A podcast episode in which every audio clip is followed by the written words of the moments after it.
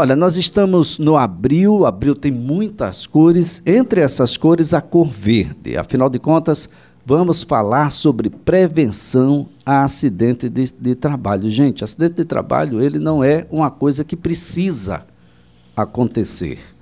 Em um número extremamente expressivo dos acidentes que acontecem é porque alguém falhou, tá? Ou simplesmente não tinha um plano de prevenção, ou simplesmente não tinha especialistas para a formatação daquele ambiente de trabalho, os equipamentos de proteção individual não foram fornecidos ou foram fornecidos e o trabalhador negligentemente não os utilizou ou não foi devidamente instruído de como fazer uso desses equipamentos de proteção, o fato é que é possível prevenir praticamente todos os acidentes ah, que acontecem na atualidade. Praticamente todos podem ser prevenidos, porque a gente não pode criar um posto de trabalho onde o indivíduo não sabe se termina o dia de trabalho. Olha, esse é um assunto para um dos mais respeitados advogados, especialistas em direito trabalhista aqui em nosso estado, doutor Henrique Messias, a quem a gente agradece, viu, doutor, por estar conosco e discutir um assunto que tá, a família está em casa esperando o trabalhador chegar, porque tem uma Semana Santa para vivenciar, para comemorar, para orar, enfim, aqueles eh, que acreditam. Ah, enfim, a, a, a gente quer que o trabalhador volte para casa. Doutor, bom dia. Bom dia, Elias. Bom dia aos, aos ouvintes da CBN. É, a gente quer, sim, que o trabalhador volte para casa e que ele volte para casa saudável, Elias. É, é extremamente importante né, esse mês, né, o Abril Verde, é um mês dedicado à conscientização e à prevenção dos acidentes de trabalho e também, Elias, as doenças ocupacionais. Daí a gente traz né, esse assunto para o ouvinte exatamente para tratar sobre a necessidade da prevenção e da conscientização, não somente em abril, mas durante todo o ano, Elias. Bem, para além dos acidentes que eu falei, e a gente quando pensa em acidente pensa em algo físico, né? Um corte que você teve, a supressão de membros ou de partes qualquer do corpo, mas tem um adoecimento aquela, aquele acidente que você não vê fisicamente.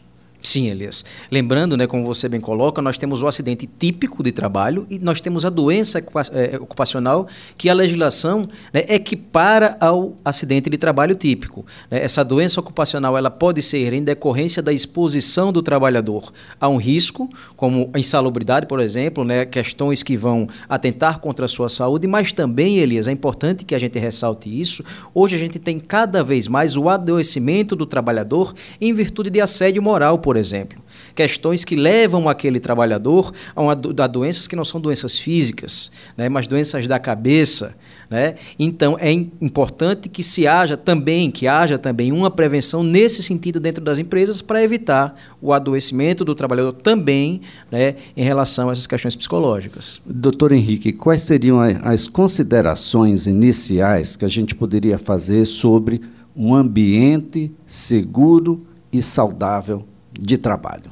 Certo, Elias. A nossa Constituição de 1988 assegura aos trabalhadores o direito a um ambiente de trabalho seguro e saudável. Então, é dever da empresa, mas também do empregado, também do trabalhador, observar aquelas regras que tendem, né, que, que têm como, como finalidade exatamente evitar o acidente ou evitar a doença ocupacional. Há necessidade de se, fazer, de se fazer aliás, uma avaliação do ambiente de trabalho para se identificar os riscos de acidente, os riscos que podem trazer uma doença para aquele trabalhador e se identificar, identificando os riscos, buscar quais as alternativas, quais as medidas que devem ser adotadas pelas empresas para afastar esses riscos. Uma vez identificado o risco e também a medida que vai combater esse risco, elas devem necessariamente ser implementadas dentro da empresa tanto pelo empregador, que deve orientar e instruir o seu empregado, tanto, pelo empregador, mas também pelo empregado, que deve seguir, sim, essas orientações né, e usar, por exemplo, os equipamentos de proteção individual fornecidos pela empresa. Olha, gente, é, é claro que todos podem estar agora visualizando a situação do ambiente de trabalho que ele já é perigoso pela sua própria natureza quem trabalha com agentes químicos, por exemplo, aqueles que estão na, nas frentes aí da saúde no combate à Covid-19, por exemplo, com esses agentes biológicos, aqueles que estão, por exemplo, nas linhas de transmissão, e você sempre vislumbra que a própria atividade já carrega consigo um perigo muito grande. Mas mesmo para essas atividades, doutor, existem regras, existem padrões e existem uma série de recomendações e instruções normativas que devem ser seguidas tanto por quem emprega quanto por quem trabalha. Sim, Elias. Nós temos uma série de normas regulamentadoras do Ministério do Trabalho né, que tendem exatamente a prevenir, a evitar o acidente e o adoecimento do trabalhador. Você citou as questões dos, dos riscos biológicos, dos riscos físicos, dos riscos, riscos químicos e também os riscos de acidente, como são aquelas questões relacionadas à periculosidade, né? a, a eletricidade, né? o combustível. Então, tudo isso ele é tratado através de norma regulamentar pelo Ministério do Trabalho e as empresas e os empregados precisam sim observar essas normas e precisam seguir as, o que é de, determinado, trazido nessas normas. Agora, doutor, para além desses ambientes, alguém pode achar, ah, mas eu trabalho num escritório. Escritório não tem, é um ambiente seguro, saudável. Nem tanto, né, doutor? Nem tanto, Elias. Nós temos, por exemplo, né, no escritório, o risco ergonômico. Há necessidade, por exemplo, daqueles trabalhadores que trabalham na parte administrativa da empresa de uma, de uma avaliação da, do, do, da questão ergonômica da cadeira, da mesa. Né? A gente sabe que existem aquelas, les, aquelas lesões de, por esforço repetitivo, né? as LERs, né? as DORTs também. Né? Então, também no ambiente de trabalho do escritório, há necessidade de se avaliar esses riscos. Há necessidade de se identificar quais as providências que devem ser tomadas para afastar esses riscos e evitar sempre o adoecimento e o acidente de trabalho. Olha, imaginar aí uma cadeira que não é nada, nada ergonomicamente recomendável, aquela que deixa você torto, para uma caixa de supermercado que passa horas e horas e horas para lhe atender. Uma situação que pode trazer problemas físicos e traz também problemas emocionais. Aliás, é nos problemas emocionais que quero agora me concentrar, doutor. Sim, Porque, sim. mesmo aqueles que estão no escritório, metas inatingíveis, cobranças de coisas que você sabe que é impossível. Ah, bom, desejos que não são satisfeitos, poxa, mas eu me dedico tanto, eu faço tanto e só recebo pancada, pancada, pancada. Chega um momento que a gente não quer mais voltar por lá, doutor. Sim, Elias. É, recentemente eu me lembro que estive aqui e nós tratamos sobre a síndrome de burnout. Não é que a síndrome de burnout nada mais é do que o adoecimento em virtude do esgotamento em, relação ao trabalho.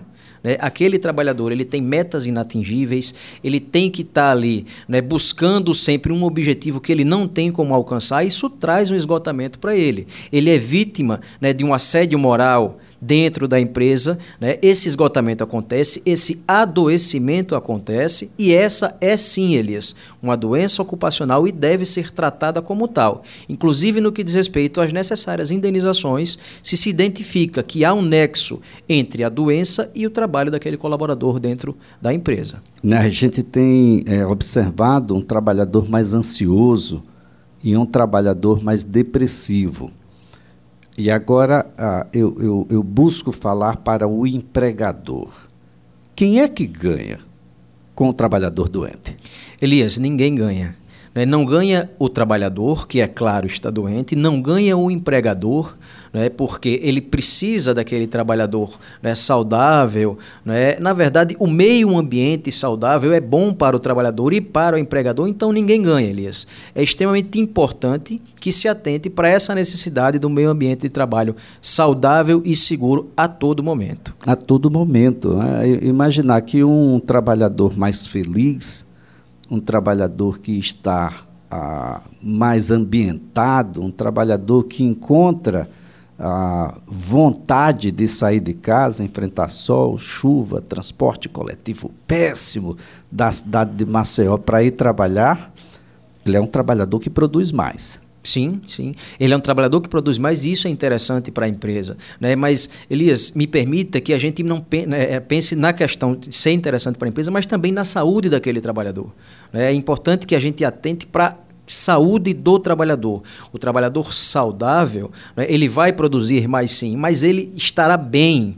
Né? Ele, ele, terá a, a, a, ele terá a intenção de sair de casa, ele estará não é, é, com vontade de ir para o trabalho. Isso é o mais importante. Né? A relação de emprego, aquela relação que se estabelece dentro da empresa, ela tem que ser saudável, Elias. Ela tem que ser saudável para o trabalhador e para o empregador. Afinal de contas, deve ser uma relação de parceria. Isso se reflete em casa e se reflete no, no resto do tecido social a, quando a gente tem um grupo de trabalhadores repetidamente buscando o mesmo especialista por problemas que são semelhantes, com a mesma atividade, doutor, a gente tem que parar um pouquinho enquanto empregadores, enquanto especialistas ah, dessa área do trabalho, que trata da segurança do trabalho, do bem-estar da saúde, porque tem algo errado. Sim, sim, tem algo errado e esse algo errado deve ser identificado e se buscar corrigir.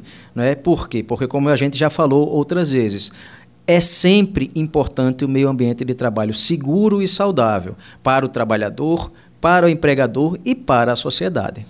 Bem, nós temos uh, reprimendas para aqueles que infelizmente sabem, porque, como já bem colocou, tem as normas, ah, que regulam essas, essas atividades, é, isso não é uma, uma escolha, o empregador está obrigado, de fato, a fazer, e se ele não fizer, pode ter reprimendas um pouco Sim, mais adiante? Sim, com toda certeza. Né? Uma vez que a empresa, né, o empregador, não toma aquelas providências que deveria tomar para assegurar esse meio ambiente de trabalho seguro e saudável, ele pode vir a ser responsabilizado no caso do acidente típico de trabalho ou ainda da doença ocupacional. Né? Este trabalhador que adoeceu ou que sofreu o acidente em virtude de alguma providência que a empresa né, é, é, adotou ou ainda deixou de tomar alguma providência que deveria ter feito, né, ele pode sim buscar indenizações por dano moral, por exemplo, pode buscar indenização por dano material se teve algum prejuízo e, inclusive, se essa doença lhe causa incapacidade, ele pode pleitear, inclusive, uma indenização por dano material que a gente chama de pensionamento, porque a partir dali ele não terá mais capacidade para o trabalho e aquela empresa terá que arcar com essa indenização. Olha, a gente vai fazer aqui um breve intervalo, vai o repórter CBN, mas na volta eu gostaria de que o doutor Henrique Messias pudesse nos ajudar a compreender. Tem um universo de trabalhadores que é muito especial, que é o universo feminino. Mulheres têm problemas menstruais, algumas ah, chegam a, de fato, esse período quase que numa situação incapacitante. Nós temos as questões relacionadas aos filhos, a gestação, a gravidez e o período pós-gestacional. Nem sempre essa criança só com quatro meses vai ser suficiente. A gente vai precisar de um pouco mais de sensibilidade. Muitas vezes você investiu tanto, empregador, naquela funcionária, e chegou a hora agora do, do retorno né, desses investimentos, e muitas vezes por uma questão puramente de, de sensibilidade, a gente não chega a um, uma situação melhor no ambiente, esse ambiente se deteriora. E aí a gente vai saber com o doutor Henrique aqui o, o que é que é melhor para você, empregador, e de que maneira os, os trabalhadores em geral, as trabalhadoras, podem acessar esses direitos.